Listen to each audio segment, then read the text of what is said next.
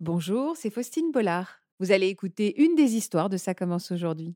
Ceci est un podcast signé France Télévisions. Je vous souhaite une très belle écoute. Bonjour Alexandra. Bonjour. Vous êtes fâchée avec qui, vous, Alexandra Ma, ma sœur, Votre sœur Ouais. Elle s'appelle comment, votre sœur? Mélanie. Alexandra, je voudrais qu'on vous donne également la parole. On va vous laisser souffler parce qu'on vous, on- depuis tout à l'heure, on les, on, les, on les brusque un petit peu. C'est quoi ce que vous avez dans la main, Alexandra? Vous m'avez dit? C'est euh, l'alliance de ma mère. Et pourquoi elle, est, initiale. Pourquoi elle est si importante pour vous, l'alliance de votre mère Bah, Parce que déjà, c'est toute ma vie. Votre mère Et c'est aussi euh, un gros point de départ, une grosse dispute. Enfin, un contexte particulier que Hmm. j'espère arranger. Alors, on va découvrir votre sœur. Votre sœur s'appelle Mélanie. Et vous avez toujours été extrêmement proche, Exactement. très aimante, très compréhensive, euh, à vous soutenir énormément. Et on va, on va découvrir ce qui s'est passé. Et ce sont des images d'une fratrie idéale. hein. Mm. Regardez. Alexandra voit le jour en mai 2000. Et deux ans plus tard, c'est au tour de Mélanie, sa petite sœur, d'arriver dans cette famille très soudée. Élevées toutes deux par des parents très affectueux, les petites filles ont tout pour être heureuses. Alexandra prend son rôle de grande sœur au sérieux en s'occupant du mieux qu'elle peut de Mélanie. Leur relation devient au fil des ans fusionnelle et chacune d'elles ne peut se passer de l'autre. Elles partagent tout, leur chambre, leurs jouets, leurs activités. Plus tard, au lycée, elles sont plus complices que jamais et les deux adolescentes s'entraident et se confient l'une à l'autre. Mais un tragique événement va venir troubler leur belle relation. Il est beau ce reportage. C'est quoi ce tragique événement alors? Courage, Alexandra, courage. Bah, c'est le décès de ma mère en 2018. Donc, euh, je venais d'avoir 18 ans. Ma sœur en avait seulement 16. Et euh, bon, ma mère, elle se battait contre une euh, longue maladie. hein. Mais son décès, il a, quand même- il a été quand même très brutal parce que ça s'est fait euh, sans blague en l'espace de, de quelques semaines. Donc, euh, donc ben, Vous étiez très proche de votre maman. oui. Toutes les deux? Avec ma sœur? Oui, toutes les deux avec votre sœur, vous étiez très proche de votre oui, maman? Oui, oui, oui. Après, moi, j'ai été vraiment très proche d'elle parce que j'ai quelques conflits avec mon père. Donc, c'est vrai que c'était vraiment toute ma vie. Et à quel moment elle est tombée malade, votre, votre maman? Euh, elle est tombée malade en 2011, donc j'avais 11 ans et ma sœur en avait 9. D'accord. Donc, euh, pendant tout ce laps de temps, euh, elle guérissait, puis elle retombait malade, puis elle re- retombait malade. Et avec votre père, ça se passait pas bien? Euh, pour ma part, c'est très compliqué depuis que je suis petite. Euh, j'ai beaucoup de difficultés avec lui, donc depuis à peu près 2008. Euh, ce qui fait qu'en fait, euh, vraiment, ma relation avec ma mère, c'était... Tout.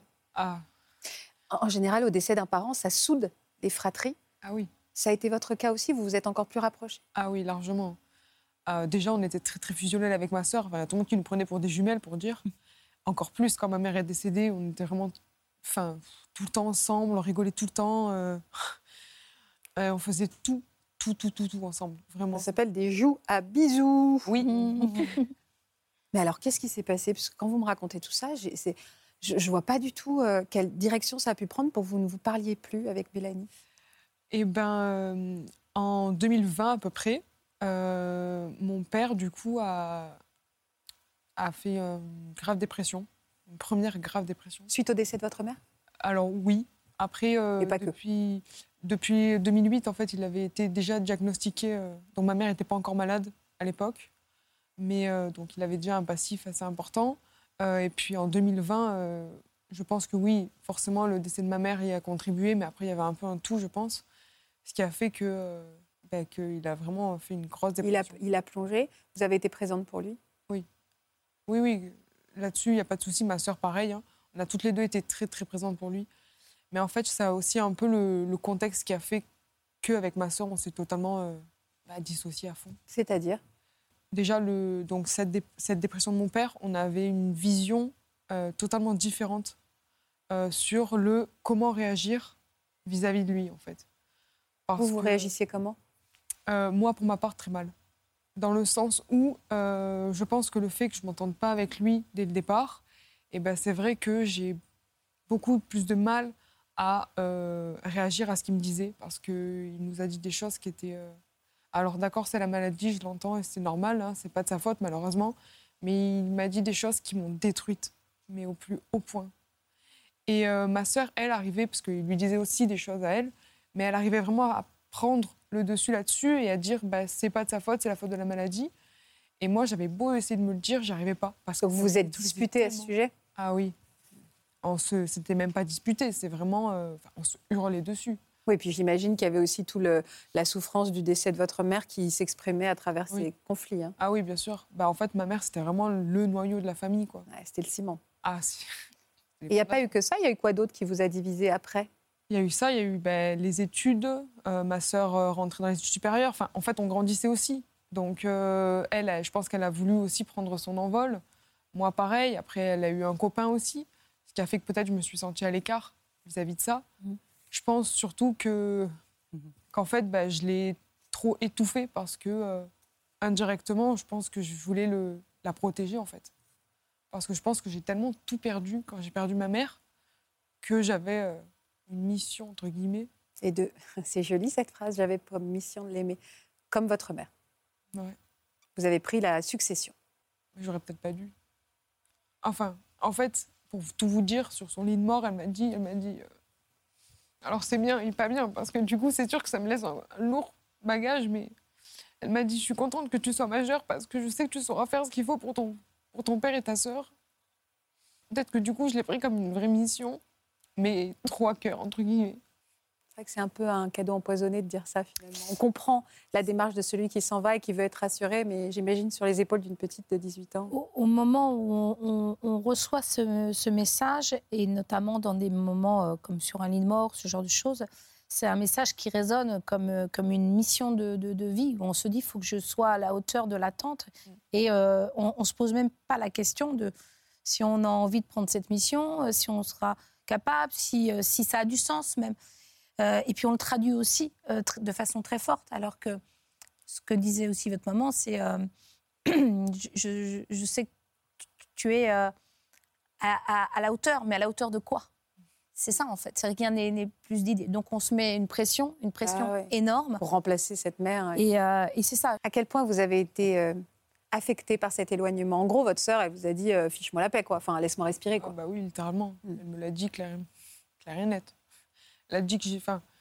Elle a dit que je l'ai étouffée. Mais comme je l'ai dit, j'ai dit, mais en fait, et c'est ça aussi qui nous a détruites, c'est que je l'ai trop étouffée. Mais sauf que comme je lui ai dit, j'ai dit, je ne pouvais pas le savoir, moi, je m'en rendais pas compte. Donc si tu me le disais pas, bah, pour moi, c'était normal, en fait. Je trouve que vous exprimez tellement bien, puis vous faites un vrai mea culpa avec une vraie auto-analyse. Qu- Quand vous lui disiez à votre sœur, oui, mais tu, enfin, ce que vous me dites là, vous lui avez dit à l'époque Oui. que vous rendiez compte que vous aviez peut-être été étouffante, vous Oui, lui avez dit, et elle a réagi comment. Elle a dit que, que bah, elle était contente quand même et que j'essayais vraiment de faire des efforts. Après, je sais que donc à, à la suite de tout ça et de tous ces événements, j'ai fait euh, le deuil de ma mère, même si pour moi je suis toujours dans le deuil. Mais j'ai fait un gros déni et j'ai fait une grosse crise d'anorexie. Et je sais que ça, ça n'a pas aidé du tout. La beauté. Le problème, c'est que j'ai pas du tout été soutenue. Par non. qui je peux me permettre de vous Oui. prendre dans mes bras parce qu'alors là, ça me démange. Vous êtes belle comme un cœur, vous exprimez hyper bien, ça me bouleverse. Il vous reste des mouchoirs Toujours. Parce qu'il y en a. Là, il y en a, il y en a là, il y en a là. Voilà. Merci. C'est terrible parce que l'anorexie, c'est une maladie, ça n'est pas un choix, évidemment. Et, et votre sœur euh, a mal vécu cette maladie? Oui, je sais qu'elle a très mal vécu, mais le- enfin, on est toutes les deux dans, dans un métier de soignant. Alors vous allez me dire, ma mère aussi était infirmière, donc euh, je pense qu'elle vous a un peu transmis euh, tous ces gènes-là. Mais euh, comme vous l'avez si bien dit, la- l'anorexie, c'est une maladie et Ouais. c'est quelque chose dont je me bats en permanence. Et c'est très dur, sincèrement, en toute sincérité. Mais j'ai l'impression que dans, cette, dans, cette, dans ce, ce combat, j'ai jamais été soutenue. Mais que ce soit par mon père et par ma sœur. Alors c'est pas leur faute, Dieu seul sait. Je rappelle que dans la- dans l'anorexie, il y a notamment, euh, euh, en effet, oui, hein, c'est une, Un c'est une maladie. Dans l'anorexie, c'est une Oui. maladie, je le rappelle. C'est pas un choix, Comme une vrai. dépression. Comme une comme une dépression. dépression. Et euh, l'anorexie, c'est un, c'est un moyen euh, qu'on utilise inconsciemment, c'est-à-dire qu'on on ne le décide pas, mais pour essayer de garder et de conserver le contrôle. C'est peut-être tout simplement la seule chose qui, que vous avez eu à ce moment-là pour rester debout. D'accord? Euh, Et donc, euh, c'est et, et- et quand on se bat contre cette maladie, c'est un chemin de tous les jours. Et, et- et je me mets à la place de votre sœur deux minutes Ah en me disant qu'elle a dû surtout, après avoir perdu sa mère, être terrorisée de vous perdre. Ah oui, mais. Terrorisée de vous perdre. Et je, et je sais que, et c'est là-dessus aussi où je veux faire passer ce message et où je m'en excuse auprès que ce soit de ma sœur, de mon père, ou même de ma famille en général, parce que je sais que je les ai fait souffrir. Pas parce que euh, je les faisais souffrir euh, physiquement, entre guillemets, loin de là, mais parce que psychologiquement, ça devait être mais insoutenable On de s'excuse pas ça. d'être. Je vous trouve très dur avec vous-même, hein, pardon, mais on s'excuse pas d'être d'être malade. Et je, je- je- Non, je sais, mais Non, mais je vois que vous avez un sens du mea culpa, et, et c'est très émouvant. Mais je pense aussi que vous ne pouvez pas vous mettre sur les épaules. Enfin, je, pardon, Christelle, mais c'est ce que je ressens là en tant que. Parce qu'elle est toute jeune. En fait, vous faites un peu plus âgée, si je peux me permettre. Mais vous avez quoi, 23 ans? Oui. Ouais, donc on est, vous êtes- on- c'est une toute jeune femme. hein, donc je veux aussi que ceux qui souffrent d'anorexie. se Vous avez, pas, euh, vous avez le syndrome de l'aidant. Et, et- et pense du bien. coup, dans le syndrome de l'aidant, ça veut dire qu'en fait, vous avez inconsciemment trouvé votre place et pensé que vous pouviez avoir une place et être aimé et, être- et- et vous sentir légitime en prenant soin de l'autre. Et là, euh, quelque part, euh, ce mea culpa d'une certaine manière, c'est c'est dé- désolé de ne pas être à la hauteur d'être celle qui doit toujours aider. J'ai envie de vous dire, euh, euh, ce- soyons un peu plus dans le qui donne reçoit. Parce que vous, vous le savez de par votre métier, c'est toujours presque plus facile parfois de donner que de, que de recevoir. C'est un véritable apprentissage. Et je crois que quelque part, vous êtes en train, petit à petit, là, et en étant sur ce plateau ici, de faire ce chemin de dire c'est moi qui demande là. C'est moi qui demande. Et en même temps, j'ai la conscience, de par votre, votre métier, de par votre amour, de, de, de la conscience de ce que c'est de, euh, comment dire, de devoir prendre soin de quelqu'un. Mais là, aujourd'hui, vous pouvez tous, dans cette famille, prendre soin les uns des autres sans être un poids pour l'autre. Ça date de quand votre dernier moment de complicité avec votre sœur? Euh, il y a longtemps quand même. C'est vrai que, pour vous dire, euh, moi, enfin, j'aimais bien euh, offrir des petits trucs euh, comme ça, euh, enfin, parce que ça me faisait plaisir. Pas du tout pour recevoir en contrepartie, vraiment parce que je sais, oh, je fais faire les courses, tiens, ma soeur est très gourmande, je lui offre un paquet de chocolat. Et je me rappelle, c'était, euh, ben, je venais de finir ma, ma licence, donc c'était il y a trois ans. Et euh, un, un jour, euh, je- j'étais en- enfin, rentrée à la maison et elle rentre comme ça et elle m'achète un paquet d'amandes parce que j'adore ça. Et euh, un livre de mon auteur préféré, c'est rigolo parce que c'est Maxime Chatham. Ah, mais c'est un très bon auteur. Oui, On a effectivement. entendu parler. Ouais, moi aussi. Oui, non, mais, non, mais c'est rigolo. Ouais, c'est c'est anecdotique, c'est mignon. Ouais, je je l'adore. Et, euh, et en fait, elle, m'a- elle, elle est rentrée et elle m'a offert ça, mais sans aucune raison. Et ça m'a tellement touchée. Alors que, ben voilà, mais c'était il, y a- c'était il y a trois ans. Vous retrouvez les sourires et vous séchez immédiatement vos larmes. Enfin, elles se Mhm. sèchent toutes seules quand vous parlez de ces bons moments. Et après, il y a eu une rupture totale? C'est-à-dire que vous avez fini par plus vous parler du tout ou juste c'est devenu très compliqué? Euh, J'aimerais vous dire un peu des deux. Ouais. Parce que c'est vrai que, ben voilà, moi, du coup, j'ai, pour essayer de me libérer au maximum de, de toute cette, de, cette, de ce contexte anxio- anxiogène, pardon, Enlisement, ouais. un- voilà. J'ai pris un appartement sur, euh, un peu plus loin sur Marseille. Euh, donc, je rentrais chez moi que le week-end euh, pour voir quand même mon père, ma sœur. Après, c'est vrai que ma sœur, souvent, le week-end, elle était chez son copain ou avec ses amis, etc. Donc, je ne la voyais pas parfois. Ou, et parfois, ben, voilà, je lui envoyais des messages, elle ne me répondait, répondait jamais. Mais pas parce que peut-être elle n'avait pas envie de me répondre, mais juste parce qu'elle avait besoin de se libérer. Donc, Ouais. euh, besoin d'oxygène, mais c'était Oui. pas contre vous. C'était pas du tout contre vous. non, Alors, euh, Mélanie n'est pas là. Plus, c'est quelqu'un de très timide. Donc, elle n'est pas là parce que voilà. Mais elle a eu, elle a, elle a accepté de nous confier sa version des choses. Et puis, il y a quelques jours, euh, vraiment, vraiment quelques jours, à Aubagne, vous vous êtes retrouvées toutes les deux? Ouais. euh, pour une première rencontre, tout en pudeur. Et euh, on a pu assister à ce moment-là. Ce ne sont que les prémices de quelque chose. Et on va découvrir ces images très émouvantes. Aujourd'hui, ma relation avec Alexandra est très compliquée. Je pense que on a atteint le point le plus compliqué depuis des années. Et puis après le décès de notre mère, elle a voulu prendre ce rôle aussi de mère, mais en étant justement un peu étouffante. Pour la moindre chose du quotidien, c'est la goutte qui fait déborder le vase, mais à chaque seconde en fait. J'ai envie que on devienne comme avant, peut-être pas comme avant, mais qu'on soit soudés. Mais j'ai vraiment envie de ça que ça aille loin comme avant, qu'on soit fusionnel. Peut-être que cette émission, c'est c'est ce qui va nous permettre euh, voilà, de faire le premier pas euh, dans la réconciliation. Je pense que notre discussion elle est nécessaire pour avancer. Ça va aller. Oui. Ça va, Méla Ouais, ça va. Euh, toi. J'aimerais qu'on parle un petit peu de, bah, de notre relation. Parce que c'est vrai que bah, ça fait quelque temps déjà que c'est compliqué. Ça fait depuis quelques années. Il y a eu bah, la mort de maman. Le fait aussi que papa fait la, la dépression. Ça m'a fait plus de mal de te voir tomber en anorexie que de voir papa en dépression. Et pour moi, ce qui m'a fait vraiment du mal dans notre relation, c'est de te voir te renfermer de A à Z en fait. Je suis bien d'accord avec la crise d'anorexie. Le problème, c'est que pendant la crise d'anor- d'anorexie, j'ai l'impression que j'étais toute seule en fait. Avant, oui, je te disais, oui, t'inquiète pas, Mélanie, je vais changer. Oui, t'inquiète pas. Sauf que je croyais que j'allais réussir toute seule. Et ben, pas du tout. On- je suis d'accord, on était, je pense, après le décès de maman, tous dans une bulle, Ah oui. tous seuls. Au lieu d'être ensemble, on était tous seuls. Et sauf que du coup, on, on s'est retrouvés avec des besoins différents. On s'est retrouvés avec des besoins complètement différents. Et je suis totalement d'accord avec toi. Forcément, j'étais petite et tu voulais m'aider, mais je me suis retrouvée à devoir vous aider aussi, Oui. tu vois. Et moi, je me suis perdue dans tout ça, en fait. Voilà, après, tu vois, enfin, tous les moments qu'on partageait, des petits moments euh, de, de délire, de rigolade ensemble, ben, c'est juste ça parfois qui me manque un peu. J'espère que c'est ce qu'on va retrouver petit à petit, même pour toi, que tu vas réussir à, à avoir des moments. Ouais.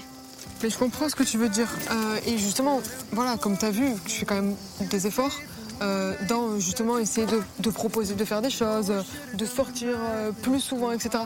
Ben, je suis persuadée qu'on y arrivera parce que je pense que notre amour, euh, il a traversé bien des épreuves et il en retraversera, je pense, encore. Tu seras toujours ma petite sœur et j'aurai toujours un œil sur toi. On peut reconstruire et voilà, ce qui s'est passé, ça s'est passé. On va essayer de, de faire avec pour avancer.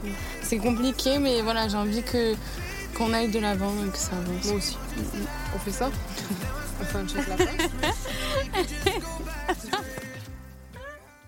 check lapin.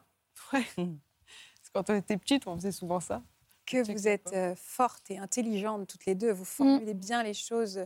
Il y a de l'amour en fait qui crève l'écran entre vous deux. Mm. C'est, euh, Vous êtes revus depuis ou vous êtes rapprochés un petit peu, reparlé Alors, ce qui est très drôle, c'est que le soir, euh, eh ben, on a regardé la télé ensemble. On a regardé une émission en replay, justement. Est-ce que nos destins seraient pas un peu liés toutes les Je deux pense. hein? Non, mais euh, pour dire. Enfin, en Si fait, autour de ça commence aujourd'hui, vous êtes euh, re- revécu un Oui. petit moment de complicité. Eh ben, nous, ça nous touche beaucoup. bah, merci à vous. Mais euh, voilà, en fait, je tiens quand même à m'excuser parce que je sais que rien n'a été facile euh, pour elle, pour mon père, pour ma famille. Je sais que j'ai- j'y suis pour quelque chose aussi. Mais voilà, j'espère que maintenant ça va aller mieux et on fait des premiers pas. Premiers pas en. Premier pas. Il va falloir arrêter de s'excuser, mademoiselle, même si j'ai bien compris. que- Voilà. Et je me reconnais énormément dans ce que tu dis, parce que moi aussi, souvent, je, je m'incrimine, mais en fait, il ne faut pas oublier qu'on est tous, tu vois, victimes. Et... Un, un mot très important, Christelle, juste pour tous ceux qui nous regardent. Souvent, après un deuil, ça peut être explosif dans une famille. Et je trouve que pour moi, à l'origine, ce deuil, a... toutes les souffrances sont parties un peu dans tous les sens et puis personne n'a réussi à se parler finalement. Oui, je vais peut-être vous surprendre, mais dans cette phrase que vous dites, je m'excuse, j'aimerais qu'on l'entende dans son sens littéral. Je m'excuse. C'est ce que vous êtes en train de faire. C'est à vous que vous êtes en train de vous excuser. Vous vous excusez pas auprès des autres. C'est magnifique ce que vous êtes en train de faire.